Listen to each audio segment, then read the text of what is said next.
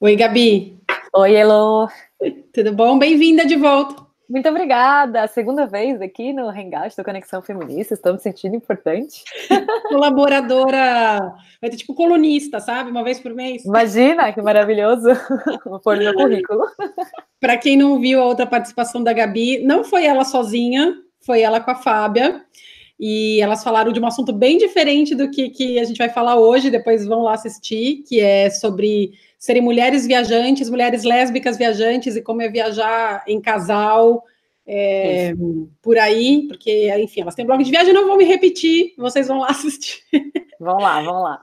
Mas para quem não assistiu e perdeu né, a introdução, que eu sempre pergunto quem é você, como você se descobriu feminista, Gabi, vou te pedir para repetir, então, aqui um pouco da, da sua história com o feminismo, claro. antes da gente começar a conversa de violência obstétrica. Claro. É, bom, sou a Gabriela, Gabi, porque Gabriela é só minha mãe quando tá muito brava comigo. É, tenho 27 anos, moro em Barcelona, é, nasci em São Paulo, vivi quase toda a minha vida em São Paulo. E eu fiz faculdade lá com os meus 17 anos de audiovisual. E foi na faculdade de audiovisual que eu me descobri feminista como o termo. Desde antes eu já vinha reparando na minha adolescência, nos meus primeiros relacionamentos, que algumas coisas daquele sistema que a gente vivia eram um pouco estranhos, que eu não me encaixava, que eu achava muito esquisita essa coisa do papel, do homem, da mulher, que a mulher não pode fazer certas coisas, mas foi na faculdade mesmo que eu tive contato com coletivos feministas, com os termos e com a teoria do feminismo, e isso foi um, abriu um boom na minha cabeça, assim. Uhum. E a partir daí foi quando eu comecei a me considerar e me chamar feminista mesmo, é, né, de portas abertas, né. Chegou sua carteirinha pelo correio. Exato. Chegou minha bolsa do Conexão Feminista na minha eco bag. Aí sim. Aí sim. E mais ou menos isso. E depois eu fui mudando. Bom, eu, minha, minha carreira muito millennial, como as pessoas dizem, né? Fiz muitas coisas, foi para um lado, fui para o outro. Trabalhei com audiovisual bastante tempo. Tenho um blog de viagens com a minha mulher, a Fábia. A gente dá um enfoque LGBT. Lá a gente também tem um canal no YouTube, então o audiovisual não morreu totalmente, continua ali no. Mas eu fui dando uma guinada para minha carreira já faz alguns anos, porque há alguns anos eu me descobri ativista, além da ativista pelo feminismo e pelos direitos LGBTs, também pelos direitos reprodutivos das mulheres e, os, e o parto humanizado. Opa! E, e aí, de ativista, eu fiz um curso de doula, e me apaixonei e comecei a trabalhar como isso, e agora eu também trabalho como doula aqui em Barcelona. Ah, então vamos, vamos voltar aí um pouco. A gente, para quem está vendo esse vídeo, viu que o título é violência obstétrica e justamente como a Fabi, a Gabi, ai, é horrível, né? Porque é, você confundir o casal assim. É a Gábia, a gente chama a entidade. Ai, gente, é muito ruim. Parece que tipo eu, eu acho isso um perigo, porque tipo a gente, né? É, somos a gente pessoas, associa, né? Casal, é. é. Não tem ah, é, Gabi, é, então, a Gabi é doula, por isso que a gente vai falar de, de violência obstétrica. Então, é, você falou que você já, você fez, pelo que eu entendi, você fez esse curso no Brasil ainda. O meu primeiro, o meu primeiro curso de doula eu fiz no Brasil em 2015, o comecinho de 16, agora não lembro, no Revelando Doulas, que é um curso bem legal que rola em São Paulo, no interior de São Paulo. E foi meu primeiro contato com o trabalho da doula mais é, mais prático, né? Porque até então eu, tava, eu era muito, estava muito ligada com a parte do ativismo, a teoria da internet, é, movimentos feministas relacionados ao parto, mas eu não entendia muito bem como que eu podia trabalhar, botar a mão na massa para para trabalhar diretamente com as mulheres que estavam passando é, por esse período de gestação e parto. E aí eu fiz o primeiro curso no Brasil, Vim para cá um pouco depois, então ainda não tive tempo de trabalhar muito no Brasil. Cheguei aqui, não sabia como funcionava. O sistema obstétrico da Espanha é bem diferente do brasileiro. E fiz outro curso aqui é, de um ano para aprender mais, porque sempre se pode aprender mais, e para entender também essas coisas, essas diferenças. E aí eu comecei a trabalhar aqui de maneira autônoma. E o que, que te interessou, assim, tão nova? Porque, pô, foi 2015, já faz quatro anos, tem 27 agora, você tinha 23. Isso se interessou por esse lado de parto humanizado e querer querer participar disso? Então, que que assim, isso? honestamente, é, a história é meio maluca, porque as pessoas me, me perguntam como isso começou, né? Você é a primeira pessoa que me pergunta isso. E a primeira lembrança que eu tenho, a racional de estar tá relacionada com isso e ler um texto que me interessou, eu estava rolando o meu Facebook, como fazemos todos os dias, E eu vi uma publicação de uma página que eu gosto muito, que se chama Humanize-se, brasileira, de uma doula que se chama Mariana Bahia, mas que alguém compartilhou, porque eu não segui a página, explicando sobre um parto em casa e as violências que se pode sofrer num hospital. Era um post meio genérico, falava de cesárea, falava um pouco de tudo. E eu nunca tinha entrado em contato com isso. Como a maioria das pessoas da minha geração, é, quase nenhuma amiga, nem, quase ninguém nasceu por parto vaginal, né? Eu sou uma das grandes exceções que nasci de parto normal entre todos os meus grupos de amigos. É, não se fala de parto, é um super tabu. A gente só vai entrar em contato com questões do parto quando alguém fica grávida perto da gente. E eu não, realmente não tinha contato com isso. E eu li esse post e eu falei, nossa, que coisa interessante. E dei um like na página. E a partir daí começaram a aparecer mais coisas da página. Eu comecei a dar like em várias páginas, em muitas doulas. E comecei. E eu sou meio nerd, assim. Quando Sim. eu encuco com uma coisa, comecei a ler, ler, ler, ler, ler. E em pouquíssimo tempo, eu já me considerava super ativista do, dos direitos reprodutivos do parto humanizado. E aí encaminhei para o curso de doula também. Mas foi uma daquelas coisas que a gente fala, o lado bom da internet, né? Sim. E esse negócio de ser doula, é, até que na Europa, não é assim. Todo mundo meio que já sabe o que é uma doula, mas ainda não é uma coisa mega master popular. Então não. eu imagino que o Brasil ainda esteja um pouco atrás. E há quatro anos, ainda mais atrás. Sim. Então, como é que as pessoas te perguntavam o quê? O que, que, você vai fazer? Sim. Você é enfermeira? Você As pessoas é, me perguntam isso o tempo todo, tanto aqui, é. tanto aqui como no é Brasil. É elas perguntam, mas é né? é uma parteira? É, mas e o médico? Mas não, eu não quero ter um parto em casa. É, então são muitos conceitos que se confundem exatamente por ser uma profissão. Ela não é nova, ela é muito antiga na história da humanidade, mas por estar voltando à tona agora. É, a palavra doula vem do grego e significa literalmente, a tradução literal é mulher que serve. E eram as mulheres que acompanhavam as outras mulheres nos momentos de parto, é, mas não de maneira técnica. Quem é a, a, pessoa que atende tecnicamente é a parteira, que hoje em dia no nosso sistema urbano são as enfermeiras obstétricas ou as obstetrizes, tem esses dois profissionais, e o médico, médica, ginecologista obstetra. É, esses dois profissionais são profissionais técnicos e sanitários, vamos dizer assim, de sistema de saúde que atendem o parto. E a doula é um acompanhante é, que vai estar ali dando suporte emocional e suporte de outras maneiras para essa mulher. Então a gente acompanha todo. Bom, depende, né? Tem mulher que chega para me contratar mais para o finalzinho da gestação, tem umas que chegam bem no começo, então varia um pouco, mas em teoria a gente acompanha, já faz alguns encontros pré-parto, para conhecer a história dessa mulher, além do parto como um processo médico. Né, entender qual que é o background dela, qual que é a história, se ela já teve outros filhos, se ela não teve, como é a situação com um acompanhante, pai ou outra mãe, ou seja quem for a pessoa que vai estar presente no parto, quais são os medos dela, que, que ela gostaria de ter num parto, o que, que ela gostaria que não acontecesse.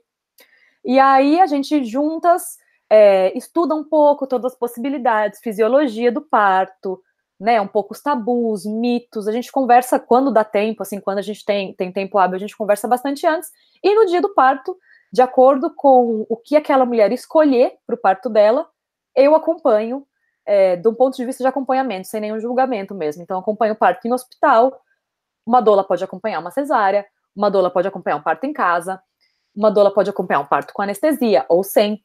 Porque tem muita confusão, né? De que a doula está associada ao parto natural, é, sem anestesia, em casa, embaixo da jaqueira. Pode ser. Se a mulher quiser isso, pode ser. Embaixo não tem nenhum problema. Se a mulher quiser parir embaixo da jaqueira, estaremos lá. Desde que todas as. A, a, de que seja um parto de baixo risco, enfim, todas as coisas para ter um parto em casa sejam possíveis.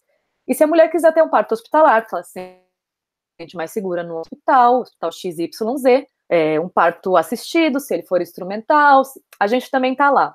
Tá. Então é um acompanhamento. Tem gente que, que deprecia um pouco, falando que nós somos as seguradoras de mão oficial. Mas eu não me sinto nada ofendida quando alguém fala isso, porque eu acho, eu acho que é uma coisa maravilhosa. É, porque segurar a mão de uma mulher que está ali tendo contração e passando por esse momento tão intenso na vida é um privilégio, na verdade. É, e eu imagino e aí a gente é que a tua experiência, que tipo, ainda mais para uma de primeira viagem, que olhe para a doula e a doula está lá calma e falando isso, Exato. se sentindo normal. Imagina o alívio. Exato. É. Então é esse lá, apoio, claro. É, a, a, mulher ou o marido ou quem seja que é parceiro, parceira ou a outra pessoa que está junto, às vezes também vai ficar, ah, eu não sei o que está acontecendo. No, normalmente a gente serve muito para doular o pai também, ou o acompanhante, seja quem for, assim, porque é claro, para essa pessoa também é um momento muito importante, que ela também está passando muitas vezes pela primeira vez ou pela segunda vez, mas nunca é igual. E a gente, as doulas no geral, a gente tem algumas técnicas não invasivas, não medicamentosas para ajudar com o alívio da dor, como por exemplo massagens, técnicas de respiração, coisas que não interferem na, nos alívios técnicos e farmacológicos. Mas tem muito a ver com acompanhamento mesmo. A palavra que eu mais Sim. gosto é acompanhamento. E no pós-parto continua depois. Então, quando todo mundo vai ah, embora, a gente continua acompanhando por WhatsApp. Eu sou, também sou consultora de amamentação formada. Então, se a mãe tem alguma dificuldade ou dúvidas na amamentação, quer fazer um plano de amamentação é, no peito ou mista, né, misturar fórmula, ou eu também acompanho nesse nesse caminho depois. Então, acho que é muito bonito, porque diferente dos outros profissionais que são muito importantes e têm uma relevância técnica indiscutível, a doula tem esse, esse papel de acompanhar um pouco mais de perto todo o processo, sabe? Sim. Isso é muito bonito, na verdade. Eu, eu, eu acho que eu sou uma privilegiada de poder fazer isso. Com, com, essa tua descrição me lembrou um pouco a palavra que se usa muito no ativismo, né? Principalmente em ativismo é, em organizações assim é, formais, é, da palavra advocacy. Né? A doula parece ser uma pessoa que pratica advocacy para gestante, para a pessoa que está é, parindo, né? Muito, e, tem, e tem um ponto muito interessante também do conhecimento e da busca do conhecimento. Eu falo assim: ninguém empodera ninguém, a gente se empodera a si mesmo. Mas a presença da doula, especialmente no pré-parto, faz com que a mulher questione algumas coisas e alguns protocolos e vá atrás de números, de conhecimento, para poder entender quais escolhas ela tem que fazer e quais escolhas muitas vezes são feitas por ela dentro de um sistema patriarcal capitalista obstétrico que a gente vive. É, então, também nessa, nesse sentido, assim, eu falo ativismo fora do, da sala de parto. Dentro da sala de parto, eu não vou brigar com nenhum médico, eu não vou Sim. questionar nenhum procedimento, não é meu papel. Mas fora do trabalho de parto, é essa mistura de acompanhamento e ativismo, né, mesmo, assim, que eu acho que é bem interessante. Então, justamente explica por que, que você, como doula, tá falando, a gente vai falar aqui de, de violência obstétrica, porque é, a presença da doula é uma ferramenta também para prevenir que se passe por qualquer tipo de violência obstétrica, né? Com esse, com esse de, de advocacy e tal. Mas antes da gente falar disso, então, da onde, o que, que é a violência obstétrica e por que a gente tem falado nisso é, nos últimos tempos? Eu não sei se eu, sempre fico com medo de falar alguma coisa, falar, ah, isso é novo, isso é novo, sendo que tantas outras mulheres feministas, ativistas, já estão lutando há tanto tempo. E eu realmente não sei se isso era um termo que era usado lá no, na, na, segunda onda do feminismo tal. Eu penso que talvez sim, mas é que voltou termo, muito agora, né? O termo violência obstétrica é mais recente, o conceito ah. não. Mas, assim, ah. de, de ser chegado, e a gente chegou nesse termo violência obstétrica mais recentemente. É, a violência obstétrica, em primeiro lugar, é uma violência de gênero. Eu sempre gosto de falar isso, eu acho muito importante falar isso, assim, não estão desassociados.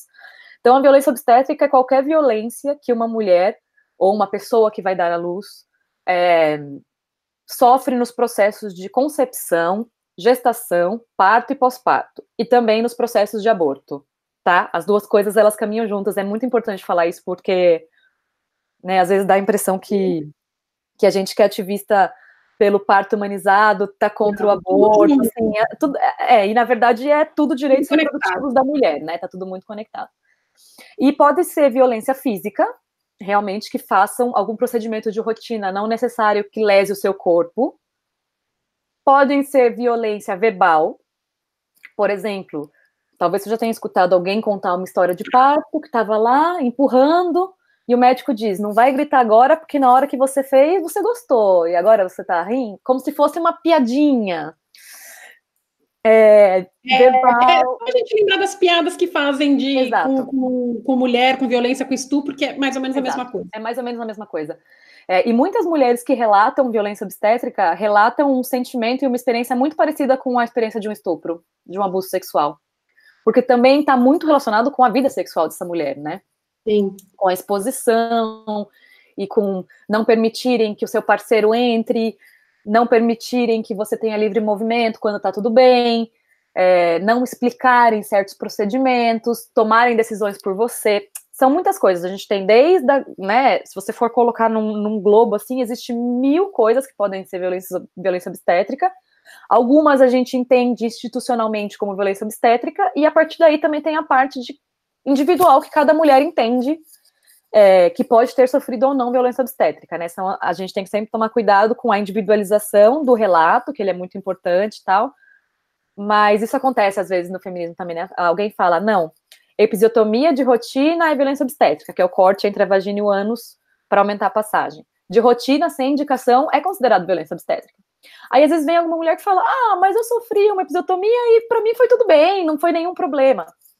Então é aquilo, tudo bem, o seu, o seu conhecimento disso, a sua interpretação não foi uma interpretação violenta, que bom. Mas não podemos olhar como experiências individuais para Exato. resolver um problema coletivo e social. De então, novo, a mesma coisa de assédio na rua. A, a, galera que falava, ah, eu não vejo problema em ser cantada na rua, de assoviarem para mim, de me chamarem de gostosa. Eu acho engraçado, me sinto elogiada, tipo, como, e, como tentando tirar o mérito de toda uma luta, né, de pessoas que realmente se sentem violentadas. Exato o que ah, comigo não, não, não achou ruim, é, não, é por, não, é, não é você, é o coletivo. Exato, né? exato. É. é. Sim. E, e, então a violência obstétrica está muito ligada com a parte ativista do nosso trabalho também. Todas as pessoas que trabalham pela humanização do parto trabalham por partos menos violentos e, e por práticas menos violentas. E rola assim um embate muito complicado quando a gente fala de violência obstétrica, porque muitos profissionais da obstetrícia, médicos, ginecologistas, enfermeiras, se sentem extremamente ofendidos só da gente usar o termo tá. violência obstétrica, porque dá a impressão que a gente está falando que todos eles cometem. E quando você questiona algumas, algumas práticas, você, assim, não eu, a OMS, os Ministérios da Saúde, questionam algumas práticas que são rotineiras, mas que a gente já sabe que são desnecessárias e são violentas, essas pessoas que estão dentro desse sistema e que praticam essas coisas, muitas vezes, não com más intenções, mas porque elas praticam, se sentem ofendidas. Então você tem um Sim. embate de classe e também você tem muito jogo de poder dentro de um esquema médico, né? Então você tem médico, a enfermeira e a doula lá embaixo. Sim. Então também, assim, é muito complexo, mas eu gosto muito de falar de violência obstétrica porque chega de tabu. E você, você sente essa tensão você já sentiu alguma vez uma tensão quando você está na presença que vai ser um parto que não vai ser só com parteira, que vai ser com médico e tal? Você sente que a pessoa te vê? Ah, quem é? Essa é a doula. Hum. Depende, já, já passei por isso, sim. Dep é claro, depende da equipe, né? Tem equipes é, que estão atualizadas, que têm boas experiências com doulas e que te recebem super bem. E tem equipes que te olham meio estranho, fazem comentário, já ouvi comentários do tipo, tava ali tranquilo com a mulher, tudo bem, parto tranquilíssimos, contrações ainda começando. Aí chega a matrona, que é a midwife aqui na Espanha, que é a enfermeira obstétrica, a parteira, a parteira, a parteira e nem se apresenta, já fala, ah, a minha colega falou que você é doula, vamos ver como é que você trabalha, que eu faço isso há 50 anos. Hum. Como se eu estivesse, de alguma maneira, roubando o espaço dela, sendo que eu não faço nada que ela faz. Nossos trabalhos são completamente diferentes. Eu não faço exame de toque, eu não, não posso oferir pressão, não posso fazer nada médico, não dou sugestões de nada, que é, o trabalho dela. Nunca posso receber um bebê, nem quero receber um bebê, amparar. Mas existe um pouco também, pelo desconhecimento do nosso trabalho, é, existe esse medo de perda de espaço por parte do, do que já está sistematizado, né? Eu acho. Nossa, Gabi, dá para fazer tantos paralelos com, a, com outros, outras coisas do feminismo, porque justamente o negócio, ah, que fica todo mundo meio assim, é que nem quando se fala de feminismo e alguns homens falam, ah, mas nem todo homem, né? Exato. né? E, e, e, mulheres falam, ah, mas eu, eu não sou feminista, porque para mim é tudo, parece que você está querendo, as pessoas acham que você quer puxar o tapete delas, né? Exato, exato. É, é muito impressionante como essas coisas estão ligadas, e eu acho é, importante você falou do nome, de se dar o nome de violência obstétrica, e algumas pessoas ainda podem, até que se considerem feministas, podem pensar, ah, talvez seja um exagero, porque né, o médico só quer o nosso melhor e tal, tal, tal. Lembra que também não faz muito tempo que a gente não dava nome para a cultura de estupro, por exemplo, né? Exato. É, então, a partir do momento que a gente nome, nomear essas coisas é muito importante. É muito importante. E assim, não só a mulher grávida, que é a, deveria ser a principal protagonista daquele momento do parto, da gestação, não só ela vive a, a violência obstétrica, mas as pessoas que estão ao redor também vivem. É, o pai vive a violência obstétrica, ou a outra mãe, ou a avó, que seja quem for acompanhante. A doula vive, assim, já vivi momentos tensíssimos, que às vezes até a mãe não estava em outro ponto de vista, né? Tá lá vivendo em primeira pessoa, não percebeu tanto, e que para mim foi super violento, assim, que eu me senti estresse pós-traumático, sabe? Assim, porque às vezes, dependendo do que acontece ali, é muito louco, assim. Você pode presenciar exames de toques, que é um exame relativamente comum e que muitas vezes ele é necessário durante o trabalho de parto, mas que ele pode ser dolorido. Então, em teoria, a gente gostaria que os profissionais explicassem, viessem com cuidado, né? Pedissem consentimento para colocar os dois dedos na vagina da mulher e encostar no colo do útero. E às vezes isso não acontece posso, né? E às vezes é isso não acontece, também. e é feito com tanta pressa, e até violência mesmo física, eu quero dizer assim, porque é tanta pressa, eles têm tantas para fazer, e as mulheres sentem, podem sentir muita dor, e é como se você estivesse presenciando um estupro mesmo, assim, é hardcore, sabe? e já tem outros profissionais que não, que já tem outra abordagem. E então varia muito também, às vezes é uma loteria, né? Sim. E a gente pode fazer algumas coisas para tentar diminuir então, a gente olha as taxas de cesárea de intervenção de cada hospital, vai em rodas com outros ativistas e com outros profissionais para entender quais são os hospitais que a gente tem chances melhores, a gente, quer dizer, a mãe, né? É, se ela pode derivar para um público ou para um privado, se em cada cidade tem um que é diferente do outro, no Brasil é bem diferente daqui. Então, o conhecimento é o poder, né? Para poder tomar as escolhas, tomar as decisões de verdade. Porque às vezes a gente tem a impressão que a gente está tomando a decisão, mas na real não são dadas as verdadeiras cartas para gente. Se você não tem todas as informações, como é que você vai tomar uma decisão?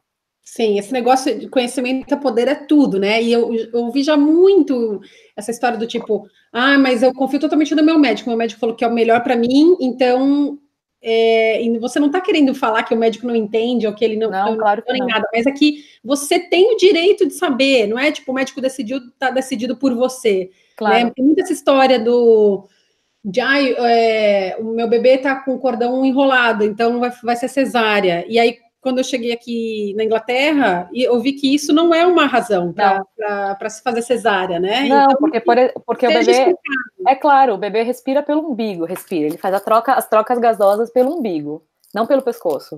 Então, assim, já, já não sou eu que estou falando, tem estudos que comprovam que uma volta, ou duas, ou três de pescoço, de cordão no pescoço, é equivalente a uma volta no braço, no pé. O bebê tem muitos segundos para fazer a transição de dentro pra, do dentro do útero para o mundo extrauterino e começar a respirar pelo nariz, expelir os líquidos e começar a respirar. Então, assim, seu bebê vai morrer enforcado. Isso é uma falácia. Não, não está sendo explicado verdadeiro pra, verdadeiramente para a mãe. E aí, por exemplo, existem é, alguns, alguns casos que realmente são indicação de cesariana, que realmente são indicação de indução.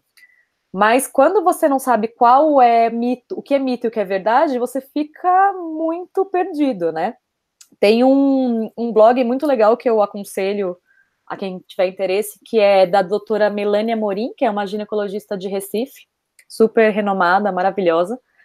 E ela tem um post famosíssimo que roda a internet sempre, que são os mitos é, causas mentirosas para fazer a cesárea, que as pessoas que viveram e que ouviram vão mandando para ela, por ordem alfabética, de A a Z. Então você tem da circular de cordão, que é muito comum, a coisas esdrúxulas, como por exemplo o bebê com a unha muito grande, mãe com miopia, e coisas, outras, outras coisas médicas que ela explica lá porque não são indicativos de cesárea. E se você não sabe, se você não uhum. tem essa informação, é lógico que você vai ceder. Você, claro. Ninguém vai querer pôr a sua vida ou a vida do seu filho em risco. Então, você está usando uma, uma mulher numa posição vulnerável. E quando muitas vezes você tinha que dar todas, explicar tudo direitinho, é. dar todas as cartas na mão. E é isso, nós não somos contra nenhum ginecologista, entendeu? Não, não, é, não é uma guerra.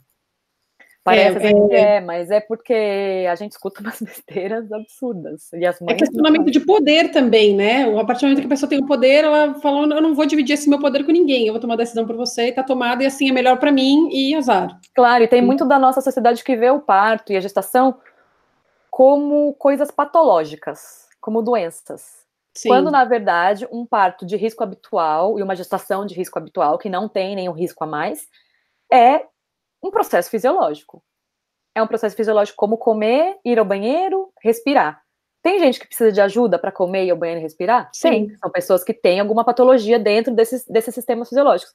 A grande maioria das mulheres não precisaria de tantas intervenções para parir, em teoria.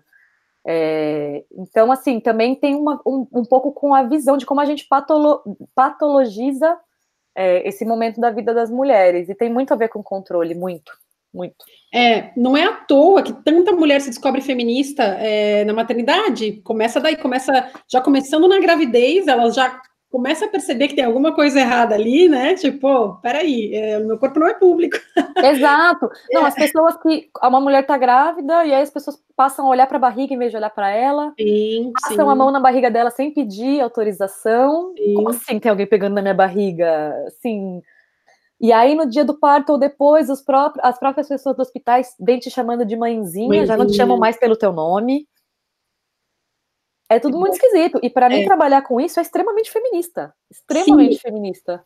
Que era a minha próxima pergunta. Então, tipo, ser doula ou contratar uma doula é um, mais que um ato feminista, é um ato político, né? No meu ponto de vista, sim. Eu não consigo imaginar alguém é, que seja uma doula, por tudo que você me falou, que não veja isso como, como, como uma coisa política. Não sei, é. muito estamos romantizando muito o negócio? talvez, acha? talvez, mas assim, a grande maioria das doulas que eu conheço e eu acho que fazem um trabalho político bastante forte, assim, e estão muito, muito indo por esse caminho também, que é o meu, né, de que a gente faz um trabalho feminista. E existe até um, um mote, assim, uma hashtag, um lema que a gente usa muito, que é o é pela vida das mulheres. Sim. Então, é, do mesmo jeito que a maioria das doulas também são a favor da legalização do aborto, mas tem algumas que não. Já ouvi também, já rolaram discussões de doulas que não acham que seja político, que não acham que esteja ligado com políticas de esquerda, com políticas progressistas. Então aí a gente entra na diversidade do ser humano. Claro. E das particularidades de cada pessoa também. Não existe só um tipo de doula, né? É, eu sou uma doula muito focada para os dados científicos, é, porque eu sou muito nerd, eu gosto muito de estudar, então eu tenho mil tabelas e tudo. Tem as doulas que vão para o lado mais é, holístico, outras que um pouco mais esotéricas e tudo bem, que trabalham com outro, outro, outra. E cada mulher também encontra a sua doula, né? A Sim. doula que faz o seu estilo. É um trabalho muito de. É um trabalho que tem que rolar identificação. Sim. Eu falo para todas as mães que na, a gente sempre, quando elas vêm atrás de mim, entram em contato comigo pelo, pelas redes sociais ou pelo por e-mail, eu sempre faço um primeiro encontro para a gente se conhecer, que eu não cobro nada, que é um, um café. E eu falo para todas elas: olha, eu indico você conversar com outras doulas antes de você fechar comigo. E se você achar que é comigo, maravilhoso, vou adorar. Que tem que rolar é, na hora ali, não dá para ter diferença, não dá para gente o clima não bater. Sim. Nem por parte dela, nem por minha parte.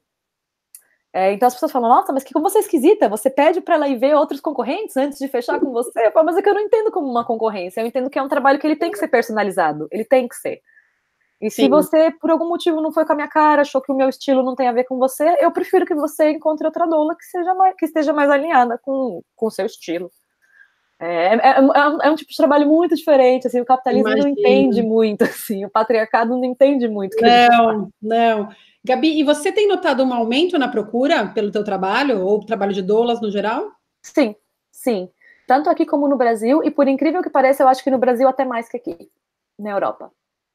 Porque o Brasil é muito grande, os dados no Brasil são assustadores, as taxas de cesárea do Brasil são absurdas, a gente está, tipo, segundo lugar do mundo, ou terceiro, ranking do ano passado que saiu agora. É, as taxas de partos violentos são ah, escabrosas, então também eu acho que como a gente está muito, um sistema muito hostil, as mulheres ac acabaram ainda com as redes sociais, estão indo mais atrás. Aqui também tem bastante procura, mas É, o cenário não é ideal, rola muita violência obstétrica também, mas é um pouco menos punk filme de terror em comparação com o Brasil. Então acho que às vezes algumas mulheres elas acabam indo atrás porque não é tão absurdo o cenário. E é verdade que meu dado pessoal, muitas das que vêm que vêm atrás de mim são pelo segundo filho, porque tiveram um primeiro parto não que não gostaram, uma experiência que não foi legal. Entendi. Gabi, e obviamente a gente não tem como a gente estar tá falando aqui de violência obstétrica, estamos em maio, fim de maio de 2019, e não faz muito tempo, faz três semanas, o Ministério da Saúde no Brasil vetou né, o, o, o termo violência obstétrica. É, o texto do despacho diz assim: o posicionamento oficial do Ministério da Saúde é que o termo violência obstétrica, entre aspas, está, tem conotação inadequada, não agrega valor e prejudica a busca do cuidado humanizado no contínuo gestação, parto puerpério. Ou seja, não justifica nada, não fala nada, só simplesmente. Não, e, e, e além do que se apropria do termo cuidado humanizado, que é um termo, um termo que a gente usa, né? Dá uma volta no termo, se apropria. E, na verdade, eles estão fazendo isso para defender um sistema, é aquilo que a gente estava falando antes, dos profissionais que se sentem ofendidos. Mas eu pergunto para você: proibir um termo faz muda alguma coisa? Faz com que as práticas mudem? As práticas, obviamente, não mudam. O que muda é que as pessoas param de denunciar, porque elas ficam com medo, né? Exato, exatamente. E a gente já sabe, assim, a quantidade de denúncias que existe é muito infinitamente menor do que as pessoas que sofrem, como é o caso de violência doméstica, casos de estupro, enfim, as pessoas muito é, de violência homofóbica também. Você tem muito menos denúncia que é levado a cabo até o final, né? Do que. Então é muito difícil também a gente saber de verdade qual é a real. Um estudo, um estudo levado em 2010, eu tenho ele aqui, é, pelo Fundação Perseu Abramo, em parceria com o Serviço Social do Comércio, em 2010, é, um estudo bem amplo, feito com 25 mil mulheres brasileiras, diz que uma em cada quatro mulheres do Brasil é, sofreu algum tipo de violência obstétrica. Nossa, é muita gente. É muita gente. E assim, eu chutaria que pode ser que seja mais. Mas é que não tem como a gente chegar nesse número exato, mas Sim. é muito, entendeu? É muito. E o, o punk, assim, que eu imagino assim, com, com o termo de. O, o, termo existia, existe, né? Eu digo oficialmente ali para o Ministério da Saúde. Já é uma coisa difícil de você denunciar. E aí acontecer qualquer coisa a partir do momento que você denuncia. O termo sendo vetado.